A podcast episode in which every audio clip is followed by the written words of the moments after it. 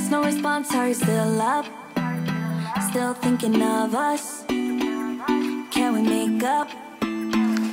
It's so hard to forget all the bad things that went on between us. 3月10日水曜日日常の毎日を記念日にそんなあなただけのウェイクアップレディオ本日もピオラジパーソナリティナビゲーターはさこたんですおはようございますはい昨日からねちょっとお便り募集してました。あなたのおすすめ卒業ソングあなたの心に残る一曲をぜひぜひお便りの方で募集してます。というところでエンディングエンディングじゃないオープニングトークですね。ピオラジ史上最速で終わるところでした。申し訳ない。はいオープニングトーク行かせていただきます。あのやっぱり時期ですね。もうなんでしょうね。出会いと別れと言いますか。まあ別れ多めな気もしますがね。今の時期はね。いや本当に卒業シーズンだなというところを身に染みております。個人的にもねやっぱ仲いい人たちがちょっと離れてしまうような境遇に立たされたりとかしていてなんとなくねあのセンチメンタルな気持ちを抱えていたりするのですが皆様はどうでしょうかね。まあ、会社の移動とかで仲いい人と離れてしまったり新しいあの新天地に行かれたりと様々あの本当にいろんな人生があるんだろうなと思いますがまあそんな卒業のねあの名言なんていうものがあるのかなと思って少し調べてみたんですよ。まあこんなセンチメンタルですから。ちょっと気になったワードがありました。まあこれ卒業なのかなとも思ったんですけどねあなたの話は信じてもらえないかもしれない。でもあなたの行いは誰もが信じるでしょう。いやーなんか刺さるなと。少し辛辣なフレーズでもあるのですがうん言葉っていうのはまあ私もこんな風にラジオを収録していてなんなんですが簡単なんですよね。本当に。本当にというか。けど行動っていうのはあのなかなか伴えないと思うんですよ。しっかりなんでしょう。意思がなければ。うーん。なんか別れる人に対して行動を見せるっていうのはいいのかななんて思ったり。まあもちろん言葉をかけるというところも行動なんですがね。うん。まあしっかり悔いのないようにこの時期過ごしたら過ごした方がいいのかななんて思いました。では水曜日です。週5回5時半から6時半の間に赤星インコのピーちゃんとキャストンエアン。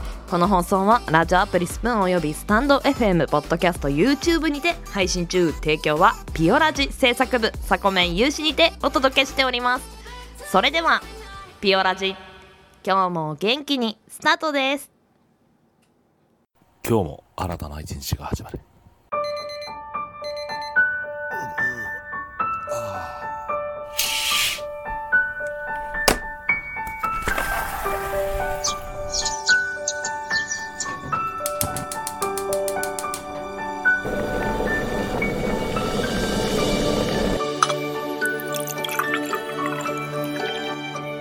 毎朝5時半から6時半の間に赤星インコのピーちゃんと。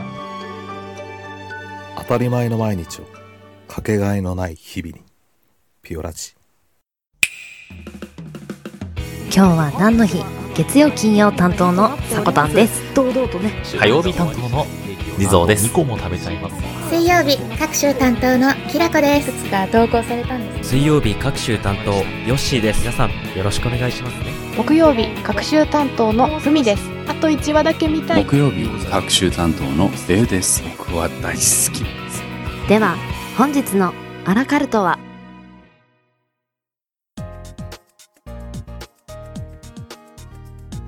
？3月10日今日は何の日？こちらは一般社団法人日本記念日協会のホームページに記載されている協会に登録された記念日を紹介していきます皆様おはようございます。卒業そして移動の時期となりましたが皆様いかがお過ごしでしょうか？年度末で皆様が忙しい中私が直接何か応援できることは少ないですが今日も朝からこうして新春への生活そして新年度のスタートアップをここからお支えできればと思います。では、改めまして今日は何の日？本日協会が制定した記念日は20項目。その他の記念日として2項目ありました。一部抜粋してタイトルから紹介させていただきます。水通しの日、見合いの日、佐藤記念日、タケノコの里の日、名古屋コーチンの日、クラシアンの日、アメリカンフライドポテトの日、コッペパンの日、ミルトンの日、サボテンの日、その他の記念日として東京都平和の日、農産、農産魚種、農産漁村女性の日、以上を含む22項目がありました。本日は3つ、この中から紹介させていただきます。では、早速行ってみましょう。まずはこちら。サボテンの日。岐阜県瑞穂市で世界一の栽培面積を誇るサボテン園を経営する株式会社技工園が制定。サボテンの魅力をより多くの人に知ってもらうのが目的。日付は3と10でサボテンと読む語呂合わせから。また、サボテンは3月に花を咲かすことからも。おー、サボテン園があるんですね。皆さんはお家にサボテン置いてますか？また、育てたことはありますか？私の場合は以前別の職場にいた時にサボテンの世話を毎日楽しみにしていたことがあります。職場を移動して間もない時、ロビーの片隅にあるしなしなのサボテンが目に留まったんですよ。調べてみるとそのサボテン、葉っぱの先から新しいサボテンの子供が増えるセイロン弁慶、別名小宝草と言われる多肉植物ということが分かったんです。寒さに弱く、日本では冬を越せないとか、ちょっとかわいそうだなぁと思って、そのサボテン、日当たりのいい場所に移して、毎日水をやってみたんです。そうして世話をすること半月、しなしなのセイロン弁慶が見違えるほど緑の元気な大きな葉っぱと、たくさんの新たな芽を葉っぱにつけていたのが印象的でした。残念ながらこのセイロン弁慶、その時はあまり元気に育ちすぎて見た目がロビーに合わないと言われてですね、別の場所に移動させられてしまったんですけども、今そのことを思い出すと、サボテンの生命力は見ているだけで元気をもらえるもんだったなぁと思っています。また機会があれば、自分でサボテン育ててみたいですね。では、次の記念日行ってみましょう。見合いの日。オンライン上での結婚相談所の運営を中心に、婚活サービスを展開する円婚活エージェント株式会社が制定。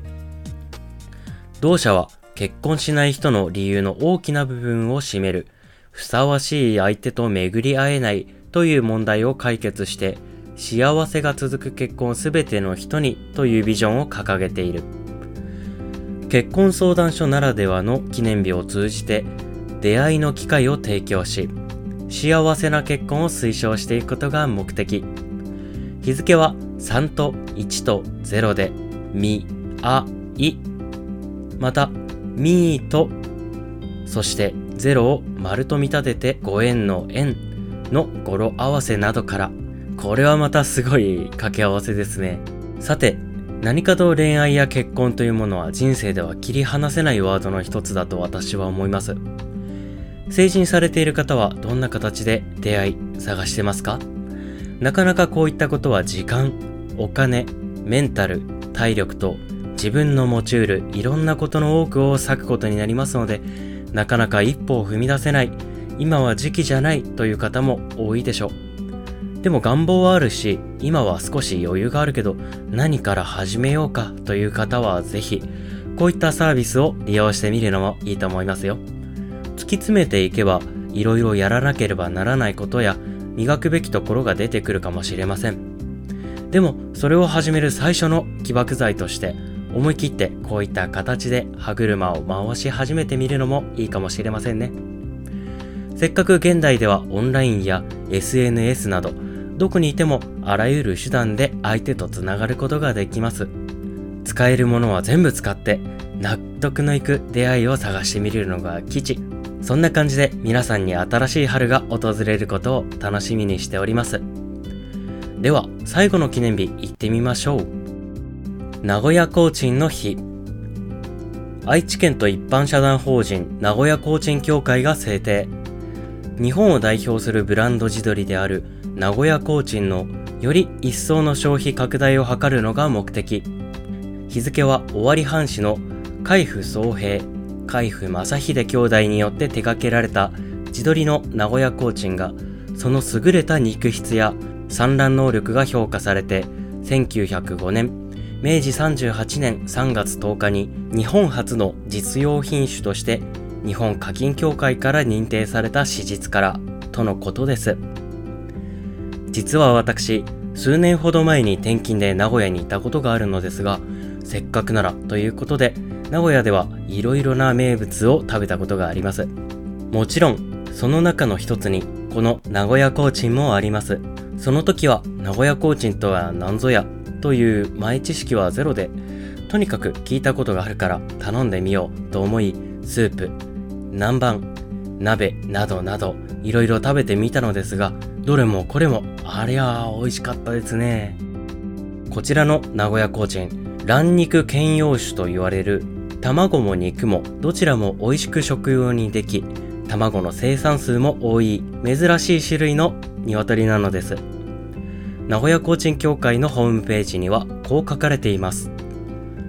美味しい鶏の代表名古屋コーチンは明治維新で禄を失った尾張藩士海部総平正秀兄弟の血の滲むような努力の結果から生み出された傑作です。日本の近代形容詞の第1ページを飾る。国産実用品種第1号に認定された名古屋コーチンは明治時代から昭和30年代まで京葉産業の発展とともに活躍してきました。と名古屋コーチンの生い立ちの概要について書かれています。一部を紹介させていただきましたがこの通り歴史もあり国産食肉産業の古い歴史を持つ一面もあります。もし名古屋を訪れる際は歴史や美味しいレシピなどなどちょっと調べてみてから名古屋名物や名古屋コーチンを楽しく食べてみるとより美味しく名古屋の食に触れられるかもしれませんね。というわけで本日は記念日22項目のうち3個を紹介させていただきました。時間が許せばまだまだ紹介したい記念日たくさんあったんですけどね。残念な限りですが今日はこの辺りで区切らせていただきます。では CM 明けは目覚ましコーナーになります。明日の今日は何の日？担当は皆さんお待ちかねベウさんです。楽しみですね。ここまでの担当はヨッシーでした。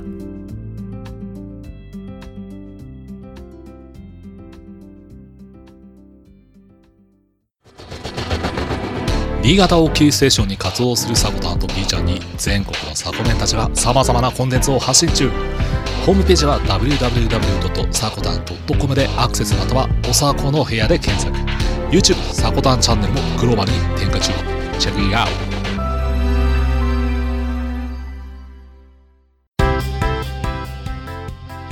あなたの知らない都道府県。同じ日本に住んでいるのに違う風習や文化が各都道府県ごとにあったりしますよね。ここでは毎週水曜日に各都道府県ごと紹介していくコーナーとなってます。先週まででですね北海道と東北地方が終わって本日お届けする県は記念すべき第1回関東地方の茨城県。面積6097キロ平方メートル。こちら全国24位となってます。人口は約285万人。こちら全国11位となってました。茨城県って結構住んでいる方多いんですね。へえ初耳。はいでは気になるご当地鉄板ネタからご紹介していきましょう。納豆の生産が盛んな水戸市でとりわけ人気が高い郷土料理がそぼろ納豆。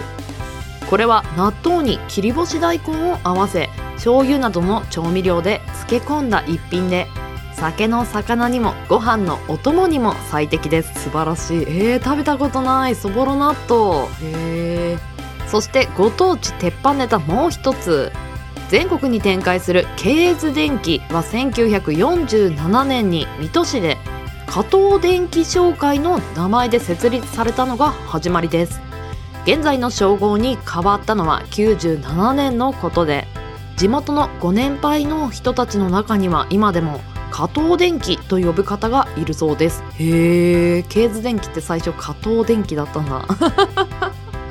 さらに鉄板ネタもう一つ茨城県です。茨城県ではありませんからね。ぜひぜひ今日はこれだけでも覚えていってほしいですね。茨城県です。はい。では気になる県民性。茨城県民の気質を表す言葉が茨城県の「さんっぽい」「さんっぽい」へえこれは怒りっぽい忘れっぽい秋っぽいとのことでもともと理屈っぽい骨っぽい怒りっぽいと評された水戸藩士の気質を表します。水戸の「さんっぽい」から発生した言葉となってます。うーん。水戸藩士ってそういう方が多かったんですね。怒りっぽい秋っぽい忘れっぽいぽい。江戸時代水戸藩士は水戸学と呼ばれた儒教や国史を中心とする学問を学び強い尊王攘夷の気風を育んでいきました。その思想はやがて幕末に表面化し藩士らは桜田門外の変をはじめ数々の事件を引き起こします。こうした水戸藩士の一本気な気質や自己主張の強さは後の茨城県民にも受け継がれたとされ全般的に素直で情に熱い方が多いとされています。うーん。分かりやすくていいような気もしますけどね。はい。では続きまして茨城県の全国1位。白菜レタス夏ネギ水菜チンゲン菜メロンの収穫量が全国1位となってます。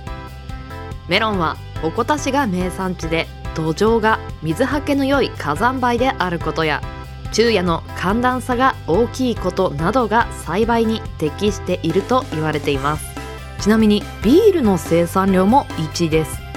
水資源が豊かでかつ首都圏へのアクセスが良いため大手ビールメーカーの工場が設置されて日本一の生産量を誇ることとなりました。すごい様々なジャンルで全国1位の生産量を取ってますね。まあけどイメージありますよね。はいではここで気になるお土産品の方を見ていきましょうか。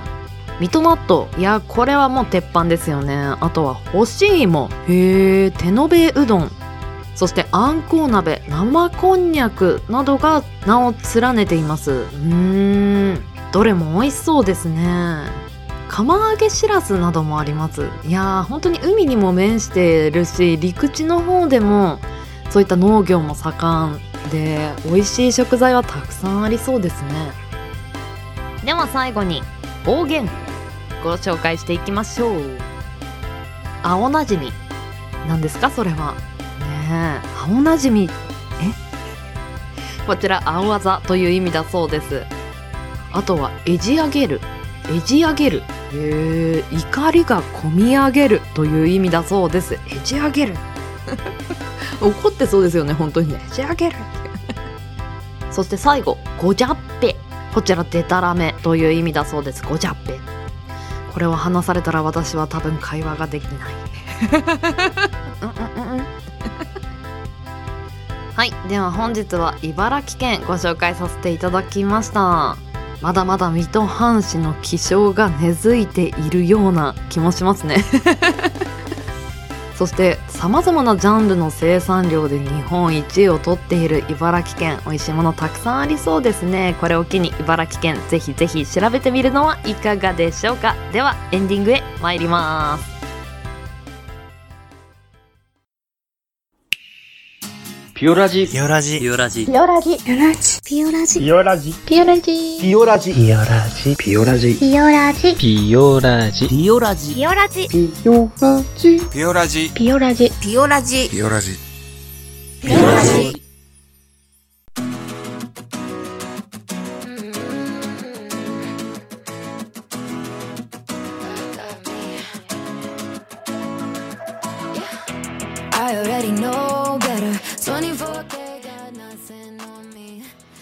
はい本日もエンディングのお時間となりました。今日は何の日担当していただいたのはヨッシーでした。お疲れ様でした。あのーお話を聞いていてサボテンのくだりがとてもいいお話だなと思って聞いてました。ね手をかけてあげることで弱ってしまったサボテンも復帰するという。うん。いや本当にそうだよなと思って弱っているところに手をかけてあげるだけで本当に見違えるように元気になったりもしますよね。なんかそういうことを日々なんだろう気をつけてできたらいいなーなんて思います。よし優しいですよね。ぜひぜひあの優しさをねまた失いかけた時はサボテンなんていうのを育ててみるのはいかがでしょうかあのオープニングトーク皆さん気づかれましたか？ピオラジの後にね指パッチンをねくしくも忘れていました。いやーセンチメンタルにね酔いしれてしまいましたね。あの原因をお伝えしますと本当にエレファントカシマシの俺たちの明日は聞いたらあかん。何かをする前に聞いたらあかん。それだけ言わせてください。ではピオラジは朝の元気と明るさが心に届くラジオを目指して今日は何の日や目覚まし情報を発信する15分から20分程度の音声コンテンツとなってます。あなたのハートいいねコメントぜひお待ちしてます。朝のエンジンブーストにピオラジオ。ここまでのお相手はさこたんでした。次回配信は明日木曜日の朝のピオラジになります。また明日お会いしましょう。それでは。いってらっしゃい。行ってきます。いつも聞きに来てくれてどうもありがとう。今日も君はサコメン。だ今日も皆さん素敵な一日に。いってらっしゃい。頑張ってね。